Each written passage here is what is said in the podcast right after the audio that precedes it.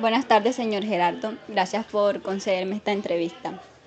Bueno, primeramente quiero saber qué piensa usted sobre el trato que anteriormente les daban los patrones a las personas que le servían. Eh, bueno, buenas tardes.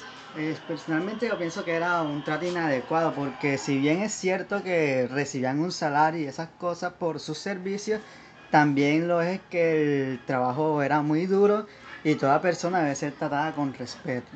Muy bien. Este, ¿Cree usted que es necesario la prepotencia y la eh, soberbia para llevar a cabo su papel como jefe?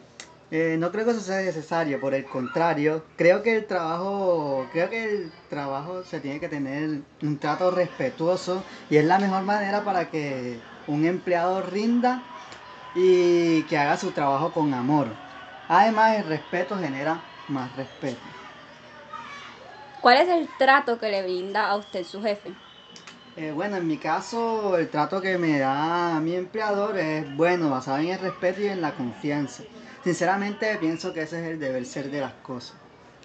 ¿Podría usted enviar un mensaje a todas aquellas personas que quieren abusar de su poder y su autoridad como jefe?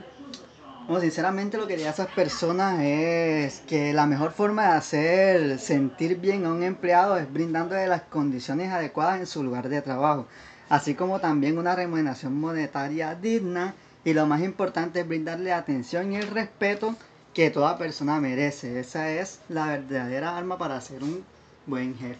Muchísimas gracias, señor Gerardo, por la entrevista. Gracias a usted.